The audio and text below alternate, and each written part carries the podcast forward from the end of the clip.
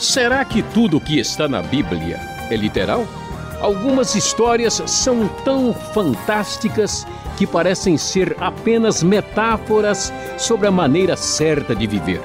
Mas se a Bíblia conta como verdade algo que não é real, então ela deixa de ser sagrada. Pois esse assunto vai dar o que falar no Conversando com Luiz Saião. Acompanhe. Vamos falar um pouco sobre a criação. Afinal, Gênesis 1 deve ser encarado de forma literal? Realmente foram sete dias daquele jeitinho que está lá na Bíblia? Ou é apenas uma metáfora sobre a criação do universo? André, muita gente tem aí a pulga atrás da orelha, e essa é uma pulga gigante do tamanho do universo, né? Sobre a criação, como é que essa criação aconteceu? Será que dá para ler a história do Gênesis e considerar aquilo uh, muito literal? Como é que a gente lê isso? Vamos lá aqui para a gente eh, pensar sobre o assunto. Veja. A gente já mencionou e vale a pena retomar o assunto que essa questão da criação aqui, é, a gente em Gênesis não tem o propósito de apresentar o texto com um detalhamento científico. Todo texto é escrito e é escrito com uma finalidade. E o texto bíblico foi escrito com uma finalidade de nos mostrar o que a gente pode chamar das grandes verdades teológicas sobre a criação. Então, os outros aspectos que não são teológicos não estão assim no horizonte de quem escreve o livro. Eles são ah, principalmente perguntas nossas. Mas como é que a gente lê isso? Veja lá. Ah, nós não sabemos, André, até que ponto aquele texto pode ou deve ser encarado literalmente. O que, que precisa ser encarado literalmente? Primeiro, que Deus criou todas as coisas. Segundo, que ele criou isso numa num, espécie de ordem, de organização. Terceiro, que toda essa criação divina revela esse poder extraordinário de Deus. Quarto, não existe nada independente da criação divina, não existe um universo paralelo, não existe outra referência criadora. Quinto, não dá para a gente conceber esse universo como, ou, ou, como se ele fosse o substituto de Deus, como se ele tivesse existido o tempo todo. Não, isso é de fato tem origem em Deus. Agora, se esses dias são 24 horas, literais, tal, como é que a gente lida com isso? É muito pouco provável que eles sejam literais. Por quê? Porque eles podem, por exemplo, ser dias no sentido figurado da palavra. A palavra é usada na Bíblia várias vezes de maneira figurada. Segundo, o texto apresenta para nós um, um, formato mais poético do que qualquer outra coisa. Né? Nós vamos ver, por exemplo, que o texto fala que foi à tarde e amanhã né? e não fala que foi amanhã e à tarde como se fosse uma sucessão cronológica. O texto, como ele é poético, ele inverte a realidade. Terceiro, que esse texto é organizado de maneira literária. Né? Se a gente entender que aquilo, por exemplo, foram épocas de milhões de anos, como alguns sugerem, né? de uma maneira não considerar o jeito do texto pensar, a gente vai ver, por exemplo, que nós temos ah, no terceiro dia sendo criado as plantas e no quarto dia aparece o sol. Né? Quer dizer que o Sol então ficou as plantas ficaram esperando milhares de anos para o Sol aparecer. Então o que, que acontece? O primeiro dia na criação é paralelo do quarto, né? Nós temos uma criação sem forma e vazia, que a Terra era assim. Então os primeiros, três primeiros dias criam forma, né? E os três últimos dias enche essa forma. Então o relato da criação é principalmente literário. Tem gente, André, que acha, por exemplo, que podem até ser seis dias literais, mas não, não seriam seis dias literais de acontecimento, seriam seis dias literais de revelação a, a Moisés, na cabeça do autor. Então, no primeiro dia ele vê isso, no segundo dia ele vê aquilo. Então, quer dizer, o texto não discute isso. Na minha opinião, entrar demais nesses detalhamentos é ser condenado ao insucesso de nunca ter uma resposta do jeito que a gente deseja. Nós não podemos abrir mão da verdade que Deus é o Criador de tudo, que Ele é o Senhor do universo e que todas as coisas encontram a sua referência em Deus. Mas ir detalhadamente em todos os aspectos é ir além do que nós temos condição de saber com toda certeza até esse momento da história. Temos agora uma pergunta um pouco complicada feita pelo Fábio de Brasília. Alguns teólogos afirmam que em nenhum texto bíblico está claro que Deus criou o universo a partir do nada. Apenas em 2 Macabeus 7:28, livro da Bíblia Católica, encontramos a expressão a partir do nada, traduzida do latim ex nihilo. A Bíblia em latim é chamada Vulgata e foi traduzida do hebraico e do grego por São Jerônimo. De acordo com esses teólogos, a criação a partir do nada é interpretação pessoal de Jerônimo. Afinal, a criação do mundo a partir do nada é de fato bíblica? É a única interpretação possível ou apenas uma possibilidade? Deus poderia ter criado o universo a partir de algo já existente antes? Olha, André, a pergunta, as perguntas estão subindo de nível aqui, a coisa está pegando, os nossos ouvintes de fato estão bem preparados, né? Se a gente entrar daquela de como quem não quer nada, a gente não pode responder essa pergunta se de fato o mundo, o universo foi criado a partir do nada. Como é que a gente lida com essa questão?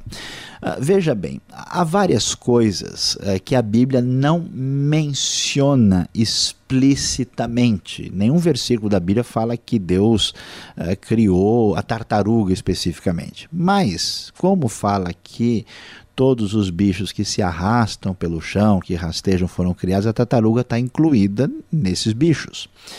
E daí, como é que a gente então lida com essa questão uh, da criação? Veja, uh, se existe alguma outra realidade uh, fora de Deus e da sua criação, nós temos um universo totalmente diferente do que a Bíblia nos apresenta. Né? Deus ele é a referência máxima absoluta, o Deus único, soberano, e ele abre espaço em si mesmo para a criação do universo. E a Bíblia não diz explicitamente, mas implicitamente afirma isso porque diz que Deus criou o mundo através da sua palavra. Deus disse e tudo se fez. Não existe uma espécie de elemento anterior, né, uma realidade como se fosse uma pré-matéria para a, a, criação do universo. Então, quando a gente diz que Deus criou tudo a partir do nada, é que Deus não precisou de nenhum tipo de ajuda, apoio, de ser, estrutura, material para criar o, qualquer coisa, porque ele criou a partir da sua própria ação, mediante a sua própria palavra. Então, mesmo que não esteja explicitado, no texto bíblico está implícito sim que a criação é ex nihilo, né? É, quando a Bíblia fala que Deus bará que ele criou, significa que só ele pode criar do jeito que ele criou e essa criação surge a partir da sua palavra, como vai confirmar também o livro de Hebreus capítulo 1. Ah, portanto, o que diz o texto lá de Macabeus é verdade. Mas a pergunta é, por que o livro de Macabeus, aí no capítulo 7, 28 de 2 Macabeus, diz é verdade? Será que todo o restante que o livro diz é verdade? Não necessariamente todos os livros do mundo são, até certo ponto, bons e importantes. É difícil ter um livro que tenha 100% de erros e mentiras. Eu acho que é impossível alguém conseguir fazer isso. Né? Sempre vai ter alguma coisa que faz sentido. Então, essa é a diferença fundamental entre o livro inspirado e um livro não inspirado. O livro inspirado, ele sempre, né, como são os livros bíblicos, eles são, eles são 100% corretos, sem qualquer tipo de erro ou engano. Qualquer outro livro mesmo que seja bonito, inspirado no sentido poético do termo, que ele seja um livro que ajude as pessoas de várias maneiras, ah, esses livros estão sujeitos a falhas. Né? No caso de Macabeus, como outros livros chamados deuterocanônicos, tanto na convicção dos judeus, que são autores dos livros, né, como a dos protestantes, dos evangélicos, da grande parte da cristandade, nós não entendemos que esses livros têm o mesmo pé de igualdade que os outros livros bíblicos. Tanto é que até o Macabeus, mesmo quando termina, ele diz: Olha, eu fiz o possível para deixar o relato bem organizado. Se não está tão bom, fique sabendo que eu tentei fazer o meu melhor aqui. O Macabeus termina dessa maneira. Então o livro tem várias coisas ah, corretas, várias coisas ah, adequadas, mas não quer dizer que ele seja plenamente correto em todos os seus detalhes. Assim como não é o caso dos escritos de Lutero, eh, de Calvino, eh, de John Wesley, eh, dos pastores, dos pregadores, dos padres, dos bispos, dos teólogos, todos eles têm observações boas, interessantes e corretas, mas em muitos casos nem sempre o que eles disseram de fato acertou o ponto.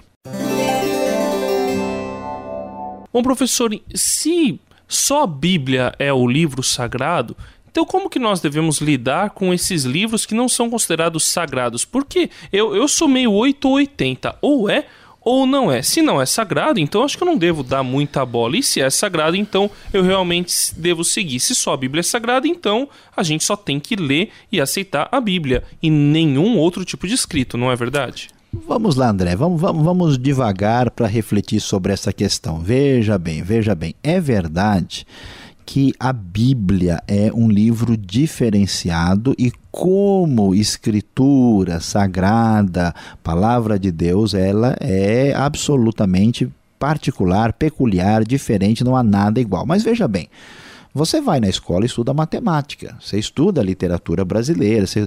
Essas outras coisas têm valor? Claro que sim, porque Deus, de alguma maneira, também é conhecido através da revelação natural, através da revelação na história da cultura. Só que aquilo que Deus nos revela especificamente com respeito ao seu plano para nós, com respeito à salvação, aí a coisa é diferente. Nós temos um, um lugar, um papel diferenciado na Escritura Sagrada. Então, será que eu posso ou devo ler o livro de Macabeus? Claro, não há nenhum problema. O livro é interessante, tem muita coisa de cultura, de, de religião, uh, de, até mesmo de conhecimento da realidade uh, cultural, histórica antes do, do Novo Testamento, o livro é útil, deve ser lido. Só que na nossa convicção de fé, não entendemos que você possa ler esse livro como você lê os livros bíblicos com plena autoridade inquestionável de palavra absoluta de Deus. Mas, claro,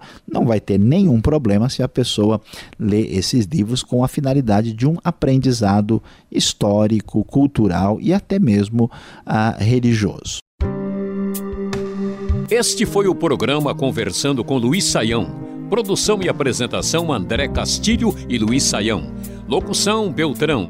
Realização Transmundial.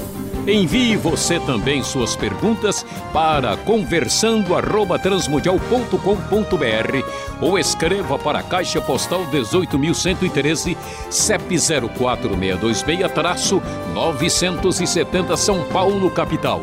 E até o próximo programa.